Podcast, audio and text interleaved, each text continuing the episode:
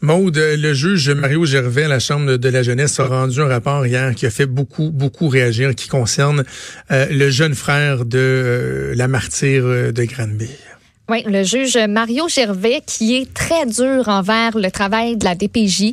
Euh, il a souligné les nombreuses défaillances de ce système-là. Et pour décrire la vie de ce petit garçon, il a dit ceci, entre autres. Il dit à 5 ans, il est déjà un écorché de la vie. Il a vécu une, du, il a un vécu d'une lourdeur inouïe, un parcours de vie accablant et traumatisant à en glacer le sang. Et on comprend pourquoi à la lecture de certains passages de ce, de ce jugement qui a été rendu, on en a appris euh, plus sur les sévices que ce petit garçon de 5 ans seulement, a subi. Douche froide au visage quand il faisait des crises, adhésif sur la bouche. Il était parfois attaché à son lit à l'aide d'une ceinture. On lui tirait les cheveux au point qu'il en perdait par plaque. Et tout ça parce qu'il n'écoutait pas les consignes. C'est ce qu'il a verbalisé. L'enfant qui a décrit, qui a mimé les gestes qui ont été posés par donc le père euh, et sa conjointe. C'est assez incroyable. Puis euh, il y a deux choses. On peut se questionner sur les agissements de la, DPJ. Bon, le juge qui n'est pas tendre à l'endroit de la DPJ, mais aussi sur les séquelles que ça laisse chez un, si jeune euh, enfant. C'est les deux aspects que je vais aborder avec notre prochain invité qui a un double chapeau. Hein. Il est tout d'abord psychologue et il est un ancien intervenant de la DPJ. C'est Monsieur Paul Langevin qu'on rejoint au bout du fil. Monsieur Langevin, bonjour. Bonjour. Euh, premier aspect que j'ai envie euh, d'aborder avec vous, c'est euh, le deuxième que j'ai mentionné. Et, je ne fais que penser à ça depuis hier, Monsieur Langevin, parce que Lorsque la, jeune martyre de Granby est décédée, on pensait à la vie qu'elle avait vécue, on pensait à l'atrocité de, son décès, mais on n'avait pas abordé le futur. Elle était décédée, mais son jeune frère de 5 ans, qui a vécu des, sévices, semble-t-il, euh, aussi lui, là, il est, au début de sa vie et je ne cesse de, me questionner quel avenir, quel avenir se trouve devant ce, ce jeune garçon-là. Est-ce qu'à 5 ans, on peut être marqué à vie déjà par des incidents comme ceux-là où il y a moyen de s'en sortir et de vivre une vie normale, je dirais? Ben, je vous dirais que ça va dépendre de où ils ont confié l'enfant. Effectivement, il peut être traumatisé à vie, comme il peut, si la famille d'accueil ou la famille qui le reçoit sont capables dans les prochaines années de combler tous les manques qu'il y a eu. On a des, on a des gens qui se font adopter de d'autres pays puis qui arrivent avec plein de traumatismes puis quand ils arrivent au début de l'âge adulte, euh, ils sont quand même euh, fonctionnels, ça va très même très bien. C'est clair qu'ils vont rester avec certaines séquelles. Ça, on peut pas le faire autrement. C'est notre esprit, la façon que c'est fait, on reste marqué. Mais tout dépendant de comment l'amour qu'on va lui être apporté dans les prochaines années, ça devrait aider beaucoup. Et l'autre chose aussi, ça va dépendre aussi de ce que la DPJ va faire. C'est quoi les contacts qu'ils vont autoriser? C'est, avec que ce soit la mère, le père, qu'est-ce qui, est-ce que pour cet enfant-là, on, n'y aura plus de contact, est-ce qu'il va en avoir encore? C'est très difficile, vous savez, de tasser un parent de la vie d'un enfant, même après des sévices. Ils ont des droits, il faut respecter des droits, et c'est là que des fois que je trouve que la, loi est mal faite un peu. Comment on peut euh, comment on peut expliquer le, fait qu'à un si jeune âge, les séquelles peuvent être euh, permanente. Est-ce que c'est du fait que l'enfant va avoir un souvenir direct euh, des événements ou que de façon inconsciente, ça va venir forger sa personnalité. Tu sais, je pense à la, méfiance envers les gens, la, difficulté euh, à, être proche, à, de, à, se faire approcher par les gens de son entourage. Comment on, peut l'expliquer ou, le qualifier? Ben, premièrement, quand on est dans le bas âge de même, on développe ce qu'on appelle le lien d'attachement, c'est l'attachement à nos parents. Ce que lui a pas fait. Hein? on le voit des adultes, des fois, qui viennent nous consulter, qui n'ont pas de lien d'attachement avec personne. Et c'est très difficile après ça de naviguer dans la vie. sais, sans rentrer trop là-dedans, mais le lien d'attachement, c'est là qu'on le développe. Là, il va devoir apprendre à développer un lien d'attachement qui est rendu peut-être à 6 7 ans, c'est pas vraiment l'âge, et il, doit l'apprendre à le développer. Tandis que quand tu développes ça dès, euh, dans ton jeune âge, puis que tes parents sont adéquats, ben à un mois, cinq mois, dix mois, un an, deux ans, tu le développes, tu t'attaches à tes parents et tu es capable d'avoir une relation avec eux. Euh, le, relationnel, c'est ce que les gens ont le plus de difficulté dans la vie. Hein? Donc, s'il n'est pas capable de faire confiance à un adulte, dans sa tête à lui, euh, qu'est-ce qui va rester marqué? Euh, on le sait pas, mais comme je vous dis, j'ai des jeunes qui s'en sortent. C'est ce qu'on appelle un, peu la, résilience. C'est quoi la résilience qu'il y a dans lui? Et ça, c'est juste le temps qui va nous le démontrer. Et il faut favoriser, bien important qu'il soit dans une famille ou dans un milieu qui est adéquat pour lui. Il faut les déprogrammer aussi, Monsieur Langevin, parce que ah euh, ils vont être conditionnés à des, euh, des, des, comportements qui, pour eux, sont normaux. Par exemple, tu t'échappes quelque chose par terre, euh, tu vas manger une volée, donc eux deviennent très craintifs. Il faut vraiment les, les, euh, les déconditionner et, et, leur apprendre que certains comportements acquis ne sont pas des comportements qui sont acceptables ou en tout cas qu'eux ne doivent pas accepter. Ça aussi, c'est tout un travail à faire. C'est tout un travail. Et c'est là que je vous dis que l'amour de oui, parce que, tu sais, depuis que le monde est monde, l'amour transforme les choses. Donc, si les personnes qui l'accueillent ont assez d'amour pour lui et assez de patience, parce que c'est sûr qu'il va avoir des réactions, là, des réactions de crise, des réactions très intenses dans les prochains mois.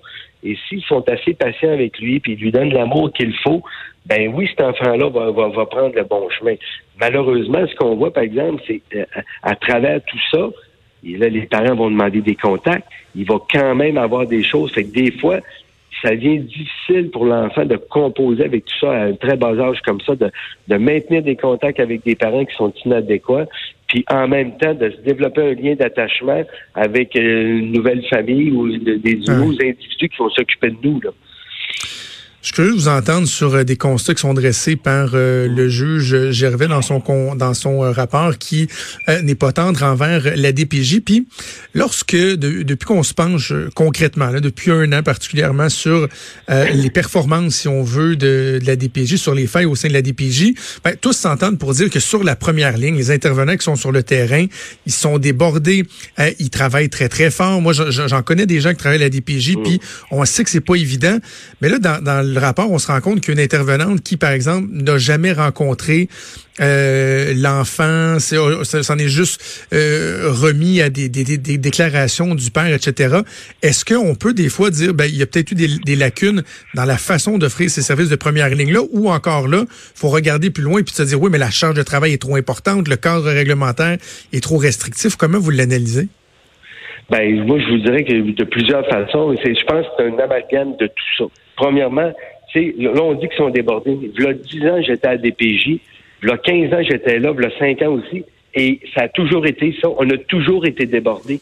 Je me souviens, il y a 10 ans, c'était épouvantable. On, arrive, on, est, on est supposé d'avoir l'évaluation d'une douzaine de dossiers. J'en avais 40. 40, multiplier ça par les parents à rencontrer, c'est sûr là, qu'on vient extrêmement fatigué. Je commençais à 7 h, 7, 8 heures le matin. Des fois, je pouvais m'en aller chez nous, c'était minuit le soir. Ça, les gens oublient ça. Puis la DPJ, c'est ouvert 365 jours par année, 24 heures sur 24. Fait que c'est sûr qu'ils viennent déborder. Mais en même temps, euh, l'intervenant doit absolument cibler rapidement les cas, parce que c'est pas tous des cas élevés comme ça. Mais c'est dans ton case autres qu'on appelle les années pour le mot anglais, mais si on a euh, euh, on a 20 dossiers, 35 dossiers, ben c'est ciblé. Il y en a cinq qui sont urgents. Donc, c'est ceux-là qu'on, malheureusement qu'on doit prioriser parce qu'on on devrait pas là je le dis puis je me sens comme base. Lui que c'est moins important c'est pas drôle de le mettre sur la glace non plus là. Il a besoin de service quand même. On devrait pas avoir à choisir entre le fait que ah, lui est plus prioritaire que l'autre. Mais c'est clair qu'en ce moment il y a ça puis il y a aussi euh, l'inexpérience de beaucoup d'intervenants. Euh, on sait que la DPJ promet beaucoup de formations, mais quand tu arrives là, euh, le promettre puis le faire, c'est une autre chose. C'est qu'on a beaucoup d'intervenants qui sont engagés, puis du jour au lendemain, ils sont envoyés sur le terrain.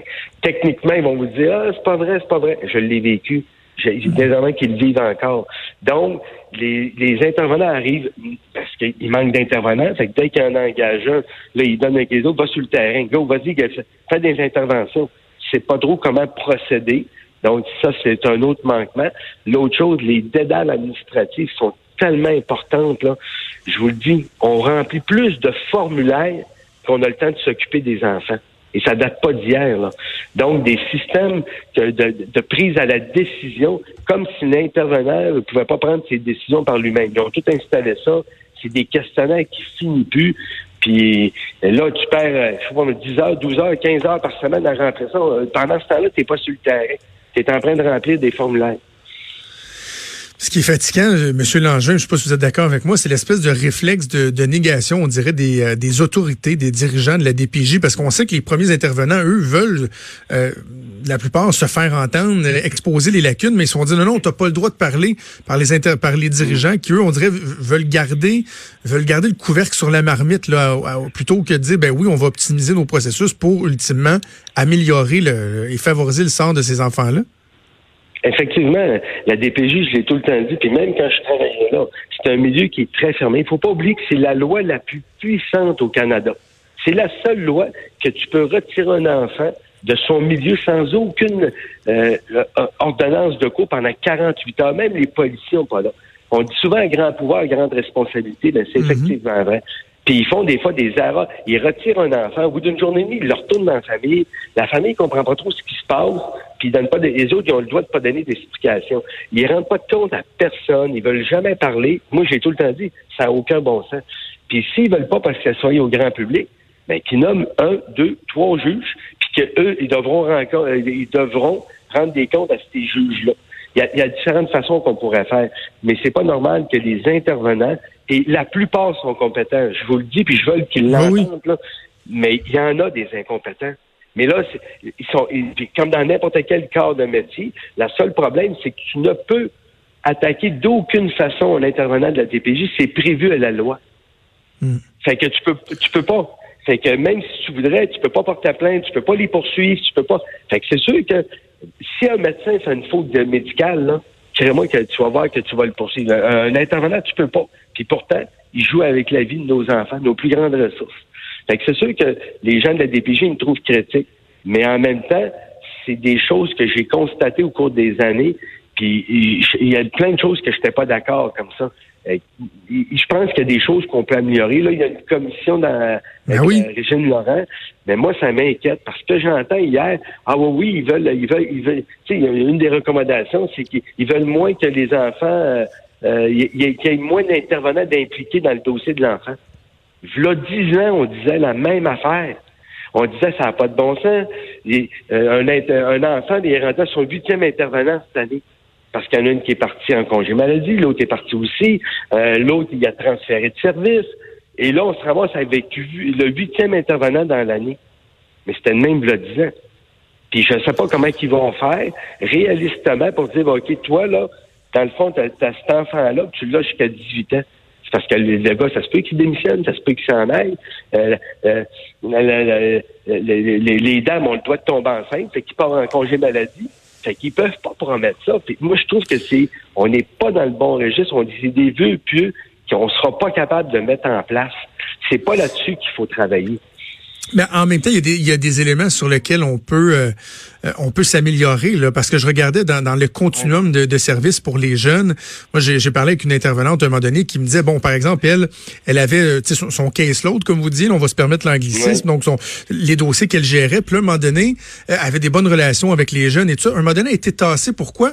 Parce qu'il y avait une question d'ancienneté quelqu'un qui voulait changer de secteur, puis l'ancienneté faisait en sorte qu'elle était tassée. Puis ça, c'est le genre de, de problème qu'on peut régler lorsqu'on parle de la bureaucratie, des, des stupidités administratives, c'est le genre de choses qu'on peut régler. Puis je, je, suis presque déçu de vous entendre, M. Langevin, sur la, la, commission Laurent, parce que je me disais, on peut peut-être pouvoir finir l'entrevue sur une note euh, euh, optimiste en se disant, ben, il semble y avoir quand même une bonne détermination de la part de Régine Laurent et des gens qui travaillent avec elle, mais vous, vous n'êtes pas encouragé, là?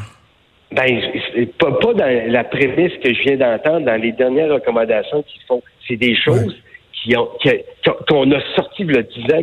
Je vous le dis, ça, je vais avoir des résultats. Je sais que Mme Laurent, elle veut vraiment, puis je l'entends, puis ça, ça m'encourage.